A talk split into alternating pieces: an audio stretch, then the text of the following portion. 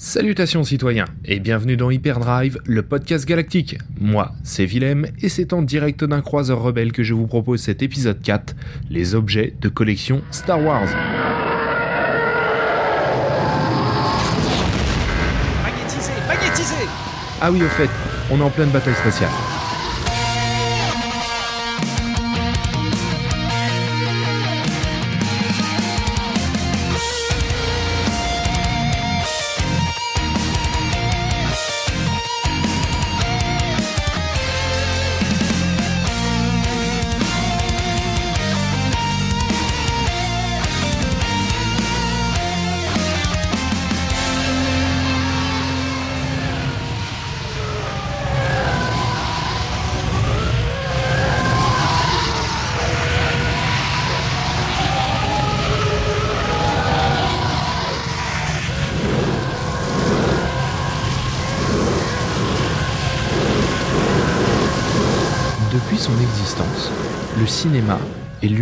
Grosses strates de la pop culture.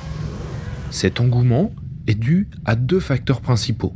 Le premier est qu'il s'agit d'une culture accessible, ne nécessitant pas de gros moyens financiers. Une place de cinéma, même si elle coûte plus cher aujourd'hui que ce n'était le cas avant, reste tout à fait accessible pour qui le souhaite. Elle ne nécessite pas non plus de gros bagages culturels pour être appréciée à sa juste valeur contrairement à d'autres formes de culture telles que la peinture. Autour cinéma, la dynamique de collection est très très vite arrivée. Des grands fans de cinéma vont collectionner, eh bien, ne serait-ce que des copies des films qu'ils apprécient sur différents supports au fur et à mesure de l'évolution technologique, de la VHS au film en Ultra HD aujourd'hui. Mais beaucoup aiment encore pousser cette passion à travers la collection, en collectionnant par exemple les affiches originale des films, à savoir le premier pressage, sorti, la première impression des affiches, sorti pour la promotion du film à l'époque. On sait à quel point c'est compliqué de récupérer des affiches exposées dans des cinémas, tant il y a un véritable engouement autour. Ça peut également collectionner les bandes originales de ces films lorsqu'elles sont d'excellente qualité, et là, à nouveau, rechercher le premier pressage de cette bande originale sortie à l'époque du film, ou se l'arracher lorsque le film sort en ce moment dans les salles. Pop culture oblige, cette dynamique de collection s'est beaucoup élargie, notamment grâce aux produits dérivés les produits dérivés ont littéralement explosé à la toute fin des années 70 et au début des années 80, avec un pilier du produit dérivé qui est arrivé au cinéma, à savoir Star Wars. Mais la collection ne s'arrête pas là autour du cinéma, puisque nous avons vu sortir il y a quelques années maintenant une véritable dynamique d'objets de collection conçus pour être collectionnés. Des objets qui vont prendre de la valeur une fois qu'ils seront sortis, avec un tirage limité, numéroté, des certificats d'authenticité. À nouveau ici, Star Wars est l'une des pierres angulaires des objets de collection liés au cinéma, les fameux Proders. Voilà pourquoi dans cet épisode, je vous propose de parler de la collection Star Wars au sens large en en balayant les différentes strates de la fameuse figurine jusqu'au statut réplique grandeur nature le fameux Screen Used dont je vous parlerai, qui, représente pour tout le monde le Graal des objets de collection, mais également tout un tas de petites choses dont on n'estimerait pas que ça ait nécessairement une valeur affective pour les fans et qui valent une véritable fortune sur le marché secondaire. Si vous avez déjà écouté les premiers épisodes du podcast Hyperdrive ou si vous vous êtes promené sur mon blog unfandestarwars.com, vous savez comment George Lucas a développé une telle dynamique de produits dérivés autour de Star Wars. La volonté de George Lucas depuis le début, c'était de s'émanciper des studios de production hollywoodiens. Pour cela, il a racheté l'intégralité des droits de la licence Star Wars dès la production du premier film Star Wars épisode 4 A New Hope. Il misait sur les produits dérivés, il en a racheté les droits et il a volontairement développé le marché des produits dérivés Star Wars à une époque où ça ne se faisait quasiment pas, quasiment pas ou très peu. Vous savez quel a été le succès de Star Wars épisode 4 A New Hope à l'époque où il s'appelait tout simplement Star Wars en 1977. Un succès colossal qui a permis de la vente de produits dérivés dans absolument tous les sens. Le plus connu d'entre eux est bien évidemment la figurine, et je vous propose de commencer par cela. Je vous le dis tout de suite, qui a aujourd'hui une figurine de Star Wars de 1977 qui n'a pas été déballée possède un objet de valeur, réellement. C'est quelque chose qui aujourd'hui vaut son paquet de cacahuètes. Bien évidemment pour ça il faut qu'elle soit encore dans son emballage d'origine et qu'elle soit en très bon état. C'est de plus en plus rare, d'où la valeur de plus en plus forte de ces figurines. La figurine, c'est encore aujourd'hui une des pièces majeures de produits dérivés pour Star Wars. Il vous suffit d'aller sur l'Holonet, de taper figurine Star Wars sur un moteur de recherche et vous verrez de quoi je parle. Ah, n'hésitez pas aussi à aller jeter un œil sur les sites de vente aux enchères et de regarder un petit peu le nombre de figurines disponibles, les prix auxquels ils sont vendus, les, les enchères qui ont lieu autour de ces produits pour se rendre compte qu'on est face à quelque chose de particulièrement sérieux.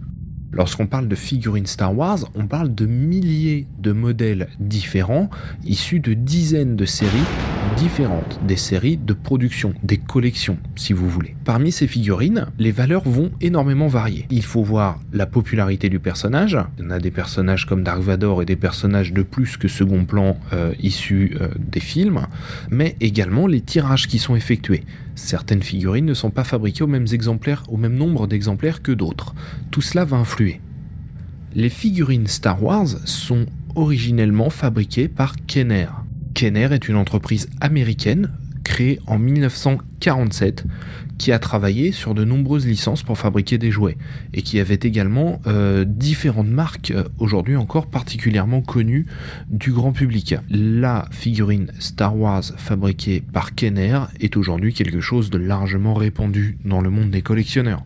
Kenner a été racheté en 1991 par Hasbro, ou tout du moins Hasbro a racheté le groupe qui avait racheté Kenner à l'époque en 1987 aujourd'hui encore, même si le logo Hasbro est, frappé sur les, cartes, donc euh, le, le carton carton sur laquelle est accolée la figurine, on retrouve le logo Hasbro et aussi le logo Kenner sur pas mal de séries. Une figurine achetée, déballée et utilisée, si elle est complète et encore en bon état, vaut encore quelque chose bien évidemment. Mais nous serons loin de l'idéal et le fameux cliché qu'on utilise beaucoup pour rire des geeks, à savoir d'avoir un objet encore emballé et en parfait état. C'est là que cette figurine vaudra son pesant d'or. On peut voir des figurines de 1977, des personnages recherchés, tels qu'un Dark Vador ou un Stormtrooper, valoir une fortune, plusieurs milliers de crédits. Ça se voit tout à fait. Toutefois, il y a des séries beaucoup plus recherchées que d'autres, notamment les séries où il y a eu des erreurs dans la production il y a notamment la fameuse carte qu'on appelle la trilogo. Donc la carte en carton sur laquelle est fixée la figurine lorsque vous l'achetez, sur laquelle est frappé trois fois le logo Star Wars. Celles-ci sont particulièrement recherchées, tout simplement parce qu'il n'y en a eu que très très peu d'exemplaires. Il y a également des légendes autour de ces figurines Star Wars, notamment celles qui parlent du Stormtrooper Magma, le fameux Stormtrooper rouge que l'on retrouve dans l'univers étendu et aussi dans des produits dérivés de collection. Il y a énormément de légendes autour de l'origine de ce personnage. Moi, j'en ai entendu une que j'ai trouvée super intéressante, que je vous partage. Je ne sais pas si c'est vrai ou pas. Mais il s'agirait en fait à la base de la production de figurines. La chaîne de production devait réaliser euh, une série de figurines Stormtroopers et il y a eu une erreur dans cette chaîne de production. Les Stormtroopers sont sortis de couleur rouge au lieu de sortir en blanc. La production a été stoppée, mais une partie de ces Stormtroopers rouges ont été envoyés en circulation, et il paraîtrait que eh bien vient de là l'origine, le concept du Stormtrooper Magma, le Magma Trooper, donc le Stormtrooper somme toute classique, mais avec une armure rouge laquée. Je ne sais pas si c'est vrai, mais j'adore ce genre d'histoire. Il sort encore aujourd'hui tout un tas de nouvelles séries de figurines.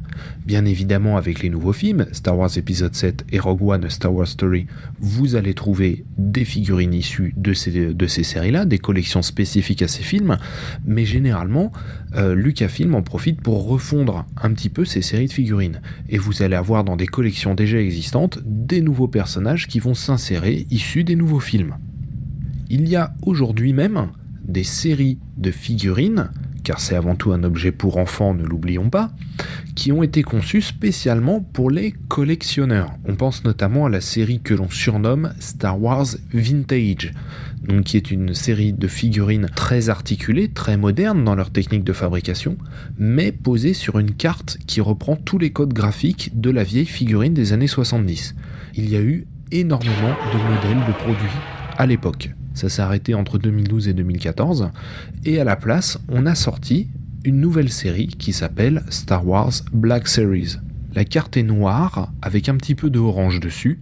Et là, à nouveau, série conçue pour les collectionneurs, sortie en deux modèles. Deux modèles de deux tailles différentes. La figurine est quelque chose de tellement sérieux que nous avons aujourd'hui des personnages issus de l'univers étendu de Star Wars qui intègrent des productions de séries de figurines exactement comme un Luke Skywalker ou un Dark Vador.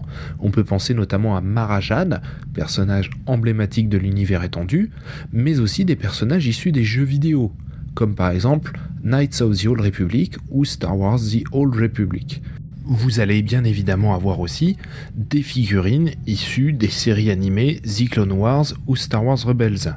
Et même des figurines présentes dans des séries comme euh, Star Wars Vintage, avec un Anakin Skywalker issu de The Clone Wars, mais produite avec les traits de Hayden Christensen. Donc une figurine fidèle à l'acteur de film, mais avec le costume qu'Anakin Skywalker a dans la série animée.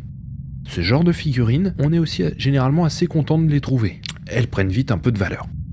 Le meilleur endroit pour trouver des figurines Star Wars, eh ben, ça reste encore aujourd'hui les grandes surfaces euh, générales ou les magasins de jouets puisque là, on va proposer en vente euh, une série de figurines et tous les personnages seront vendus au même prix, généralement un prix euh, plutôt, plutôt attractif, plutôt intéressant.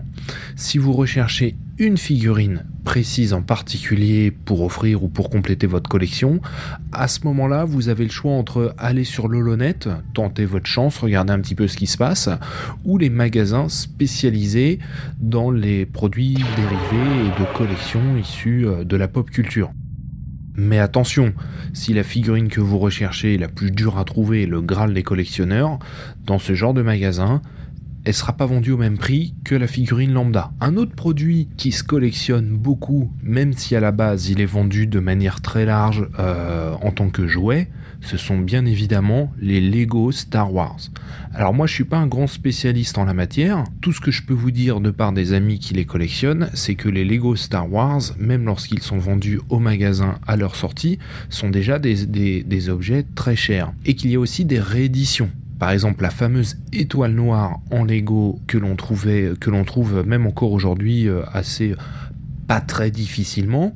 Euh, eh ben, il y a eu plusieurs versions différentes et que la version originelle de l'étoile noire Lego coûte une fortune coûte beaucoup plus cher que euh, la deuxième ou la troisième édition que vous allez pouvoir trouver en magasin. Je sais pas combien il y en a, hein, donc euh, je je veux pas me positionner trop fortement à ce niveau, mais il y a des vraies euh, séries différentes et il y a des rééditions de ces produits Lego et eh ben, elles ont une valeur différente on pardonnera un petit peu plus facilement le fait qu'il soit déballé, puisque bah, il faut bien le monter à un moment ce Lego pour que pour qu'il ait un petit peu d'allure. Par contre, il faut bien évidemment qu'il toutes les pièces d'origine, qu'on n'ait pas remplacé un cube qui nous manquait par un autre, et puis il faut surtout bel et bien conserver la boîte. Conserver la boîte, c'est quelque chose sur lequel on reviendra quand on va rentrer plus encore dans le cœur des objets de collection Star Wars, mais conserver la boîte, c'est quelque chose de fondamental. Il faut aussi de la place pour les Lego. Quand vous prenez un super destroyer Lego, vous êtes face à une pièce particulièrement imposante qu'il faut savoir euh, bah, pouvoir exposer quelque part euh, correctement, surtout de manière à ce qu'elle ne tombe pas. Et puis il faut aussi faire beaucoup et régulièrement la poussière dessus, puisque de la poussière prise dans des pièces de Lego, c'est quelque chose de très difficile à enlever ensuite. Cela dit, moi je comprends tout à fait les collectionneurs de Lego Star Wars dans le sens où j'imagine que ça doit être particulièrement satisfaisant quand on a passé euh, plusieurs heures à monter sa pièce d'avoir un objet euh, aussi grand, aussi imposant et, bien fait. Ça s'est énormément amélioré les Lego Star Wars, ça fait une dizaine d'années maintenant que franchement ça a de l'allure quoi. Donc euh, je comprends tout à fait cet engouement pour la collection, même si c'est une des collections à mon avis parmi les moins abordables même s'il y en a qui sont beaucoup plus chers que ça, bien évidemment.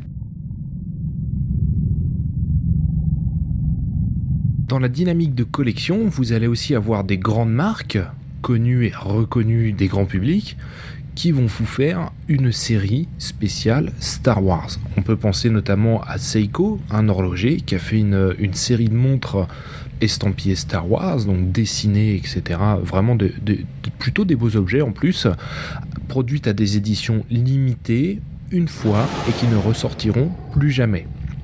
C'est également le cas de Adidas, euh, qui a sorti deux ou trois collections Adidas Star Wars avec des, chaussures de sport, des baskets estampillées Star Wars et avec des thématiques qui vont creuser un modèle. Vous allez avoir un modèle Luke Skywalker, un modèle Étoile Noire, un modèle Dark Vador, etc., etc. Avec des choses parfois vraiment très réussies, des choses parfois franchement très moyennes, mais qui dans tous les cas vont être des éditions limitées. Alors quand vous conjuguez d'un côté fan et collectionneur Star Wars et de l'autre fan et collectionneur de sneakers parce qu'il y en a beaucoup en produisant des séries spéciales Adidas Originals Star Wars, autant vous dire qu'il faut vous dépêcher de les acheter si vous voulez un jour pouvoir vous les procurer à moins de 300 ou 400 euros. Ce qui est le cas aujourd'hui puisque ces, séries-là sont sorties il y a quelques années. Mais ça, ce sont des opérations éphémères. C'est-à-dire que je, je, pense pas qu'Adidas reviendra sur des nouvelles sorties de séries spéciales Star Wars avec la sortie de, de l'épisode 7 et de Rogue One Star Wars Story. Je pense que s'ils avaient dû remettre le couvert, ce serait fait à ce moment-là. Ce n'est pas le cas, donc là on était vraiment dans une dynamique éphémère de la collection. C'est pas une collection qui va s'enrichir au fur et à mesure des années avec de nouvelles choses, comme ça peut être le cas pour les Lego, les figurines et les choses dont nous allons parler dans la suite de ce podcast. Par exemple, on va voir ce qu'on appelle les proders. Donc les proders, c'est euh, des objets de collection conçus comme tels. C'est-à-dire qu'on ne va pas collectionner des produits euh, distribués euh, au grand public, des produits dérivés de, de grande consommation. On va fabriquer des objets conçus pour être collectionnés on les reconnaît à une chose, enfin on les reconnaît à pas mal de choses dont on va parler, mais une chose en particulier, c'est lorsque vous regardez la boîte, il y a marqué dessus This is not a toy. Ce n'est pas un jouet, donc Adult Collectible. Donc c'est qu'on est vraiment dans un objet de collection. Bien évidemment, à ce niveau-là, premier de tous, c'est bel et bien la statue. La statue Star Wars euh, bon, quand je parle de statut, je parle de, reconstitution d'un personnage à, échelle, réduite ou même grandeur nature. Vous allez avoir des statues, des bustes, etc., etc. Moi, je vais vous parler d'une marque que je connais très bien. Il y a beaucoup de marques différentes qui font des choses de très bonne qualité. Euh, on les survolera, mais moi, j'aimerais creuser avec vous une marque en particulier qui s'appelle Gentle Giant. Gentle Giant fabrique à la base des statues et des bustes, alors des bustes particuliers puisque ce sont des, ce qu'ils appellent des mini-bustes, donc qui font euh, une quinzaine de centimètres de haut, donc qui va en fait couper le personnage au niveau de la taille, et qui ont pour eux c'était déjà le cas à leur sortie quand ça a commencé, d'être parmi les reproductions les plus fidèles qu'on puisse trouver. C'est-à-dire qu'on est face à des choses qui, qui, ressemblent vraiment au personnage. On n'est pas face à un Stormtrooper avec un casque mal proportionné, etc. Ce genre de choses. Là, on est sur des répliques d'une grande fidélité. En fait, il s'agit d'un sculpteur qui va sculpter à, partir de, plein d'éléments différents, hein, notamment parfois récupérer directement des studios de Lucasfilm, un casque, etc., une armure. Il va la sculpter pour qu'il y soit le plus fidèle possible. Cette sculpture va ensuite être numérisée au laser pour ensuite fabriquer, euh, faire un moulage et une série euh, limitée d'un nombre précis de pièces qui va varier en fonction du modèle et du personnage, qui vont être toutes numérotées, qui vont être peintes à la main et qui auront un certificat d'authenticité.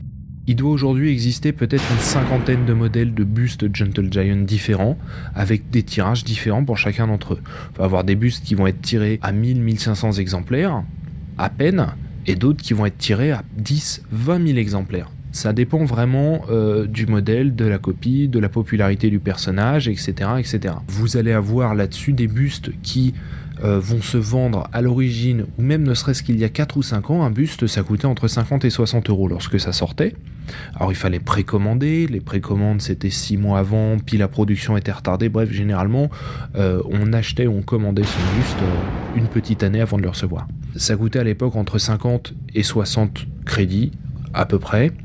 Aujourd'hui, on est plutôt entre 100 et 200 pour les, nouvelles, euh, pour les nouveaux modèles qui vont sortir.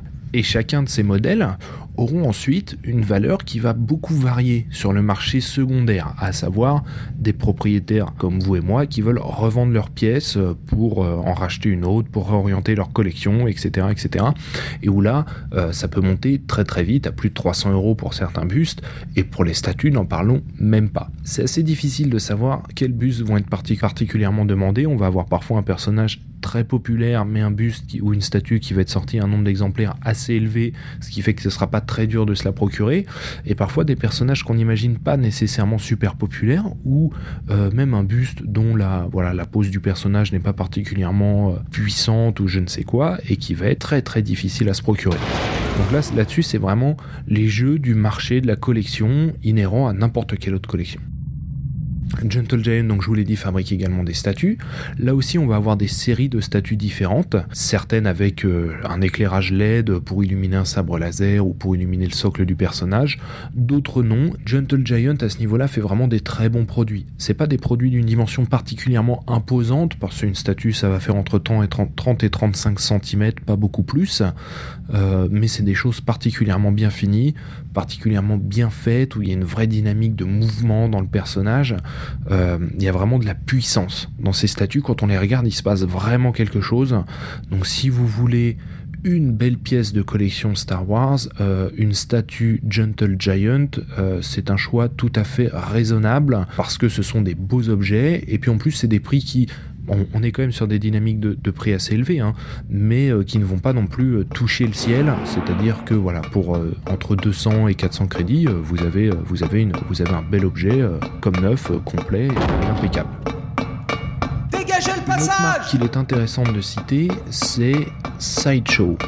Sideshow est une marque aussi qui fabrique énormément de choses. Donc, c'est des marques qui ne font pas que des objets de collection sur la seule licence Star Wars, hein, mais ils se sont fait connaître à travers les objets de collection de cette licence.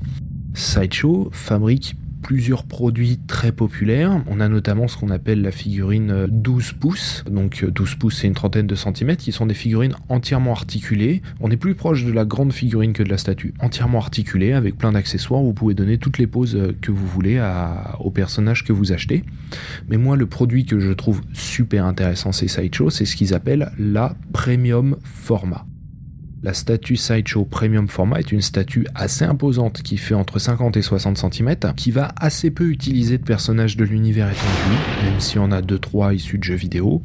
On va plutôt être sur des personnages issus des films, mais où les vêtements vont être par exemple réalisés vraiment en tissu on est sur quelque chose qui n'est pas juste euh, de la résine, qui est la matière dans laquelle on fabrique 99% des statues de collection, mais où là on va vraiment accessoiriser la statue et on va vraiment être face à des très beaux objets où le prix va énormément grimper puisque ça coûte deux à trois fois euh, ce que va coûter une statue de Gentle Giant en fonction des modèles. Et puis vous n'êtes pas à l'abri de faire une bonne affaire non plus. C'est pour ça qu'il faut bien chercher.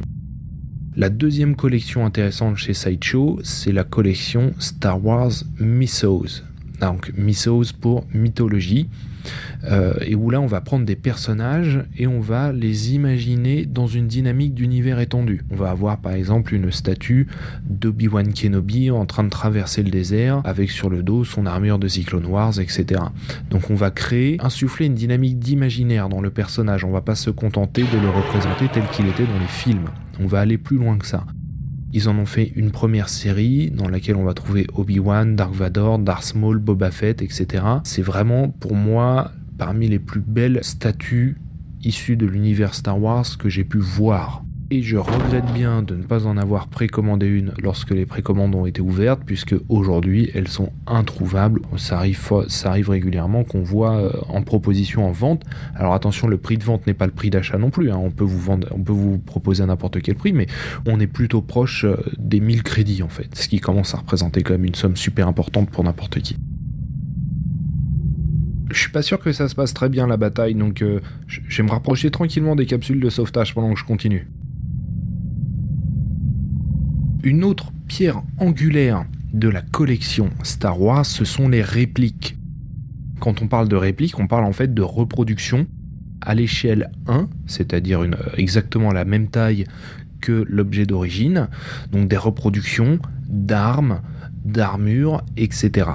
Ça, ça a pris vraiment ces dernières années de grandes proportions. On va avoir beaucoup de marques, enfin pas beaucoup de marques, mais différentes marques qui se sont spécialisées dans la réplique. On pense notamment aux répliques de sabre laser qui vont vous, qui vont vous fournir la réplique la plus fidèle possible d'un sabre laser Star Wars. Donc le manche, hein, souvent euh, pour les belles grandes pièces de collection, c'est simplement le, le manche fabriqué en édition limitée, parfois signé par l'acteur qui a utilisé ce sabre dans le film et qui vont être euh, proposés sous un écrin en acrylique euh, sur un support avec un verre miroir, etc. Donc vraiment des objets euh, qui maximisent. Vraiment, on est face, on a l'impression d'être face à une pièce de musée.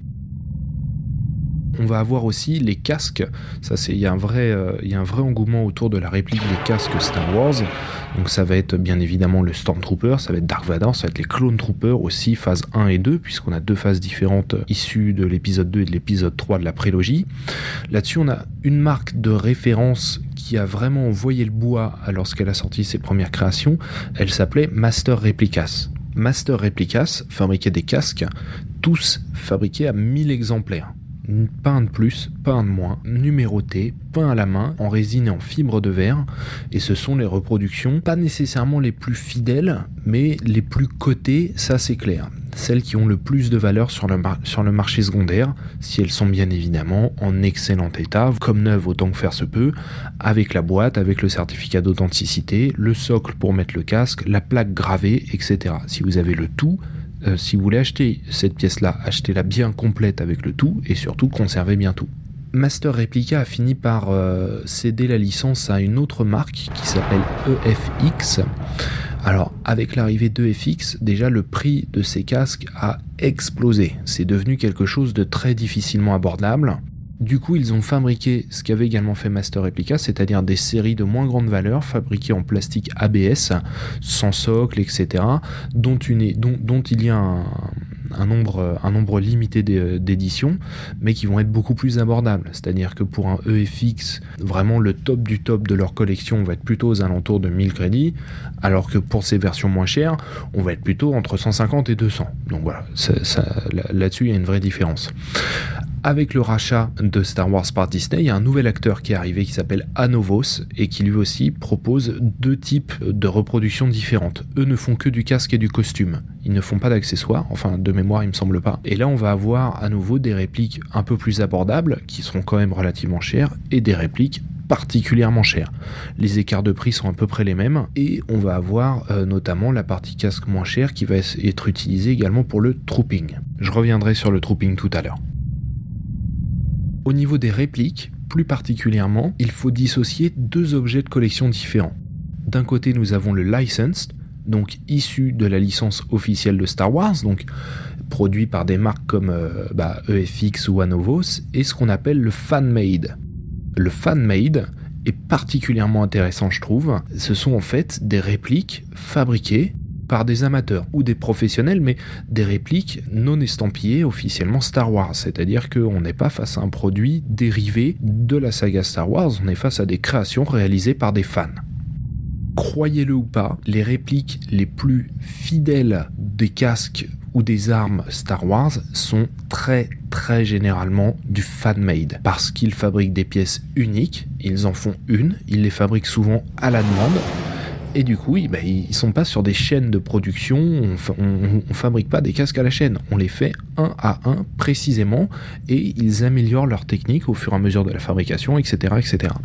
Les casques fan-made coûtent, ouais, quasiment aussi cher que le haut de gamme des casques sous licence. Mais là, vous êtes face vraiment à des, à des objets particulièrement bien faits, même s'il n'y aura pas la belle boîte et tout ce qui va avec. Dans une dynamique qu'on pourrait considérer comme du fan-made, nous avons une entreprise anglaise qui s'appelle Shepperton Studio.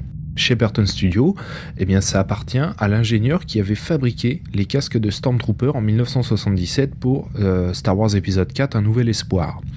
Il a continué ensuite à fabriquer des casques et il les a proposés à la vente comme les vrais casques les plus fidèles que vous puissiez trouver puisque ce sont les mêmes moules que ceux qui ont servi à fabriquer ceux des films.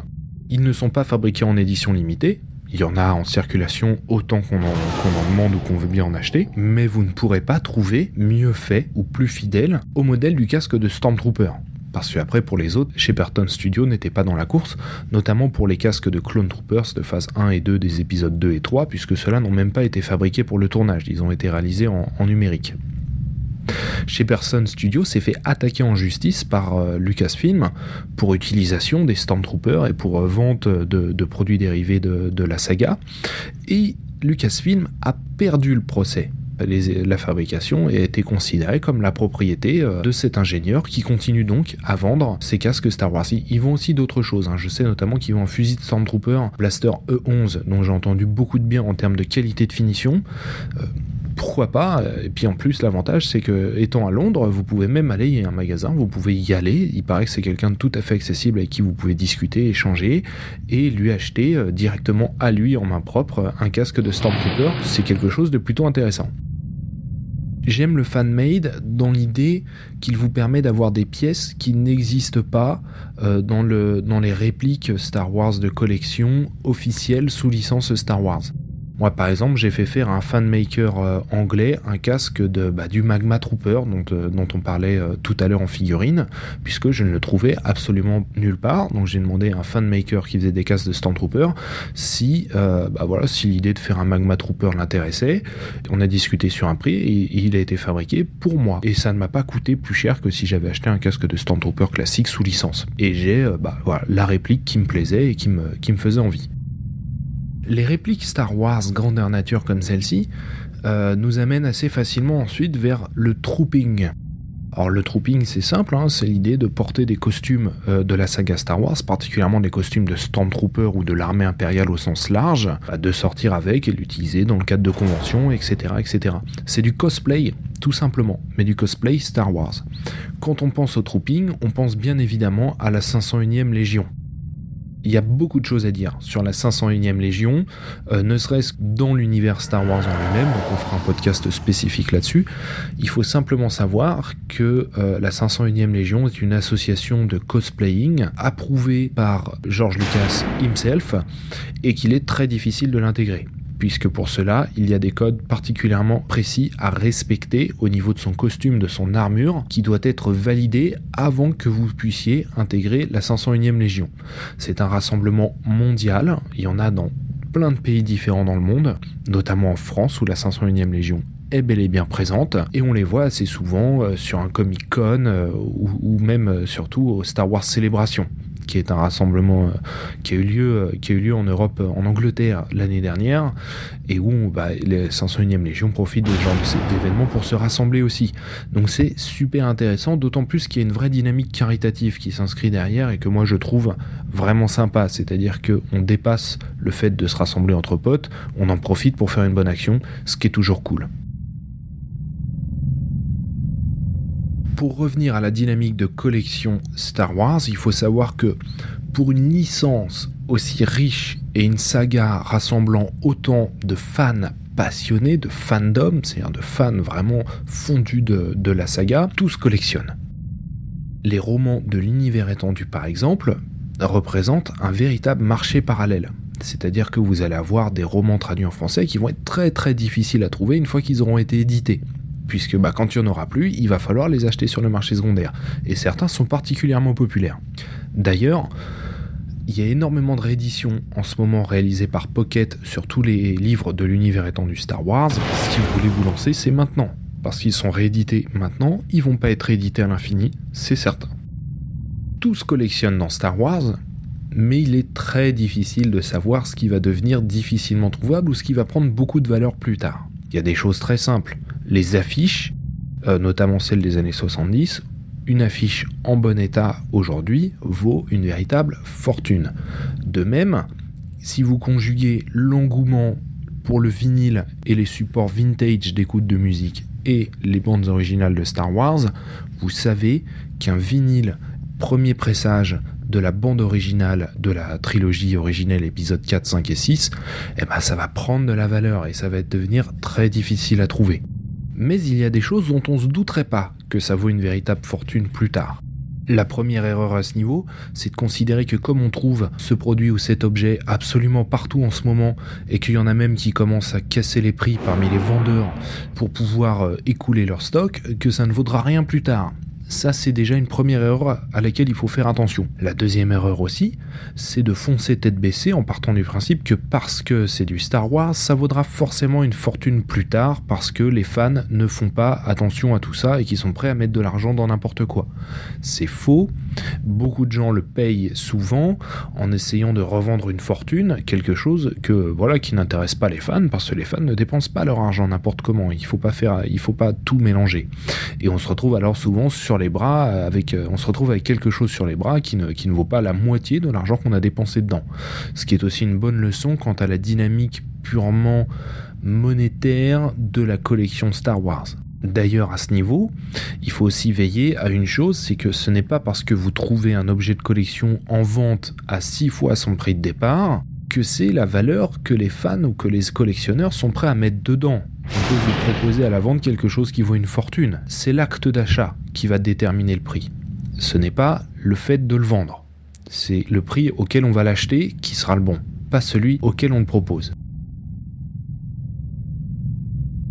Il y a énormément de bons endroits où aller chercher des objets et surtout des informations relatives aux objets de collection.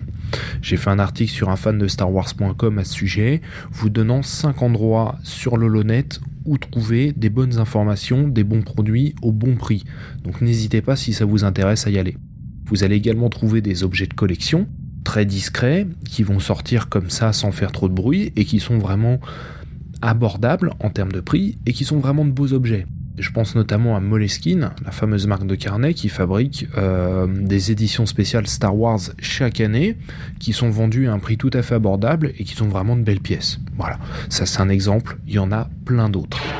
Je me vois mal finir cet épisode sur la collection Star Wars sans vous parler du Graal de la collection, à savoir le Screen Used. Screen used, ça veut dire utilisé à l'écran. Ce sont bel et bien les objets issus directement de la production du film, des objets que l'on voit à l'écran dans la version finale du film que vous allez voir au cinéma. Je vous laisse imaginer le prix que ça vaut pour Star Wars. De mémoire, je sais qu'il y a eu une vente récemment où on a vu un casque de Stormtrooper pas nécessairement en très bon état, euh, vendu à plus de 25 000 crédits aux enchères. Moi j'en ai un d'objet screen used que j'ai réussi en plus à toucher à un prix euh, vraiment un heureux hasard. La force était avec moi sur ce coup-là. Euh, je reviendrai dessus très certainement dans un autre podcast. Mais il faut savoir que euh, ça vaut souvent une fortune, pas toujours. Le secret de la collection, c'est d'être là au bon endroit et au bon moment. Si ce que vous cherchez, c'est le casque de Dark Vador porté dans un film, si jamais il est en vente, ce sera évidemment, même si vous faites une, bonne affaire, ça vous coûtera de toute façon une fortune, c'est certain, il n'y a pas de miracle non plus. Mais il y a matière à trouver des choses. Pourquoi? Parce que la vente de products originaux issus des productions des films, c'est un véritable business, notamment à Hollywood. Vous avez 80% euh, des vendeurs qui vendent ce type de produits qui ont leur magasin là-bas et qui récupèrent des éléments après les tournages, qui se mettent d'accord avec, euh, je sais pas, ça peut être euh, les personnes du staff qui vont récupérer de, de l'équipe de tournage qui vont récupérer un objet, etc. et puis qui vont le vendre au magasin qui pourra le revendre après, ou parfois même des magasins qui s'accordent avec les sociétés de production pour dire bon, on va vendre tant d'accessoires issus de tel film. Si vous avez le temps et le budget, il y a vraiment des choses à faire. Et là, vous êtes sûr que si vous êtes sur des choses, voilà, euh, si vous le revendez un jour, vous ne perdrez pas d'argent, ça c'est certain.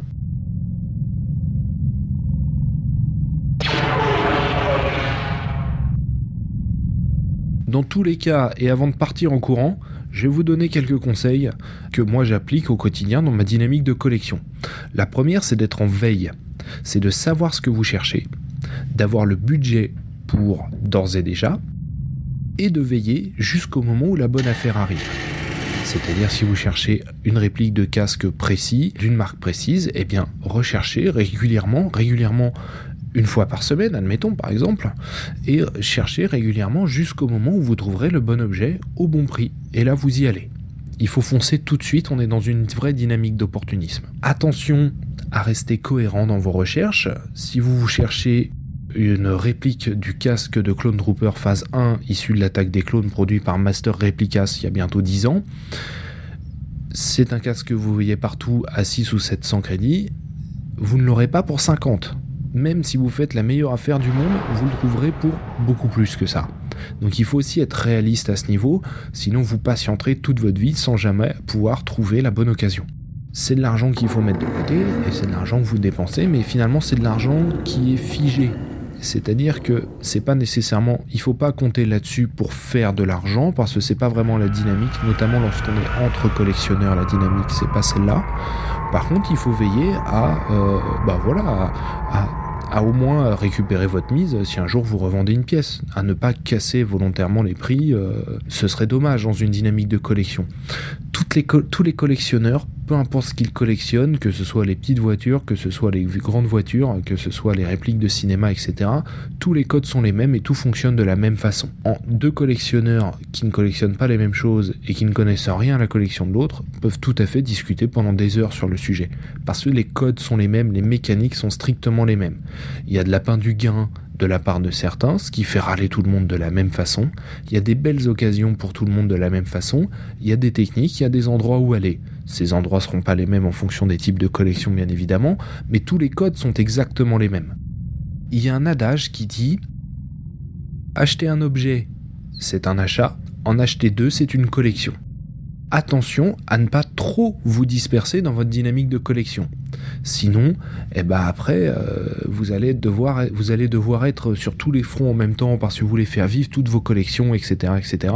et vous finirez peut-être, ça arrive, hein, moi je le constate un peu dans mon entourage aussi, bah, à un moment on se dit, bon, là je veux recentrer ma collection. Et donc revendre des pièces pour pouvoir se reconcentrer sur une dynamique précise qui peut être la réplique de vaisseau, dont je n'ai pas parlé là, mais c'est un très grand sujet. Je ferai sans doute un autre épisode euh, sur la collection Star Wars pour vous recentrer sur un sujet précis et, et moins vous disperser. C'est quelque chose dont tous les collectionneurs sont victimes. Moi aussi, c'est d'ailleurs une promesse que je me suis faite assez récemment, l'idée de me recentrer un petit peu. Euh, donc voilà, essayez de ne pas trop vous éparpiller non plus, d'autant plus quand on commence à creuser une facette précise de sa collection, ça veut dire que c'est aussi quelque chose sur lequel il va falloir découvrir les marques, il va falloir découvrir les prix, etc. etc. On peut pas être spécialiste en tout. Enfin, pour terminer, quelques conseils vis-à-vis -vis de l'entretien de vos pièces de collection toute pièce de collection, sans exception, a un ennemi, c'est la lumière du soleil. Faites bien attention à ce que le soleil ne tape pas sur vos pièces de collection, tout du moins pas de manière directe. Ne mettez pas une statue devant votre fenêtre, par exemple, si le soleil tape dessus. En effet, le, le soleil va faire bouger les couleurs de vos objets, et notamment des peintures. Un deuxième ennemi va être la poussière. Faites bien attention à bien dépoussiérer vos pièces. L'idéal, c'est même carrément de les mettre euh, bah, dans une vitrine. Il y a des vitrines qui sont pas très grandes, qui sont assez bien foutues, dans lesquelles euh, vous pouvez mettre, euh, vous pouvez mettre vos objets et ça va les protéger de la poussière. Ce qui ne veut pas dire que c'est pas étanche, mais ça aide déjà beaucoup.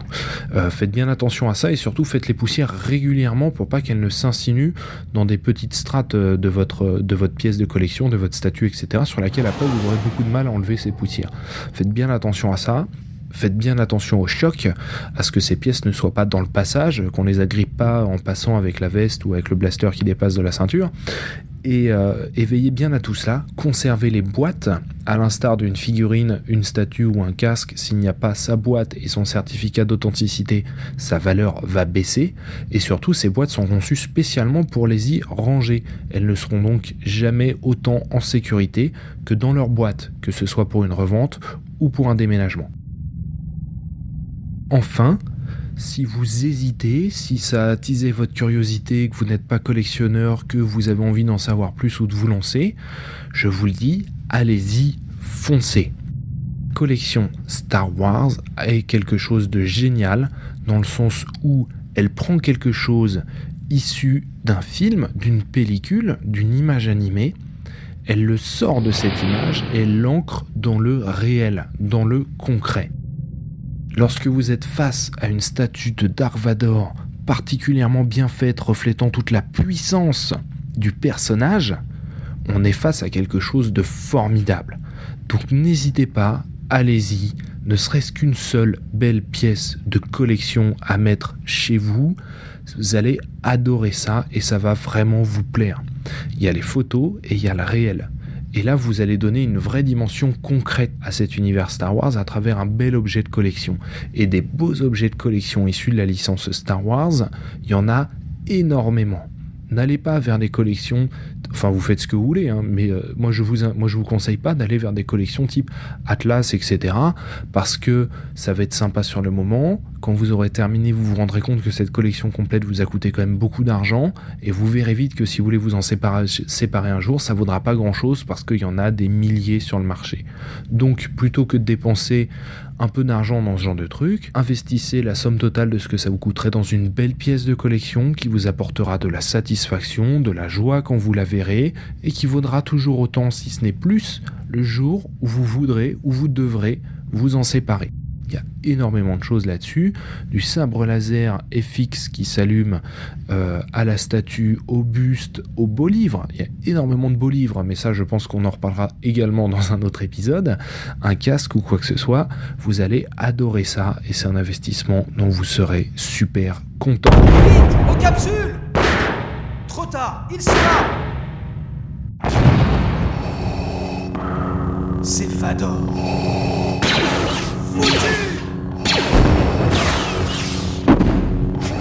Voilà ce qui conclut cet épisode 4 d'Hyperdrive. Je pense qu'il est temps de dans une capsule d'évacuation. La prochaine fois, on parlera du Star Tour 2 qui est en construction actuellement à Disneyland Paris. N'hésitez pas à aller sur unfandestarwars.com. Que la force soit avec vous. À très bientôt.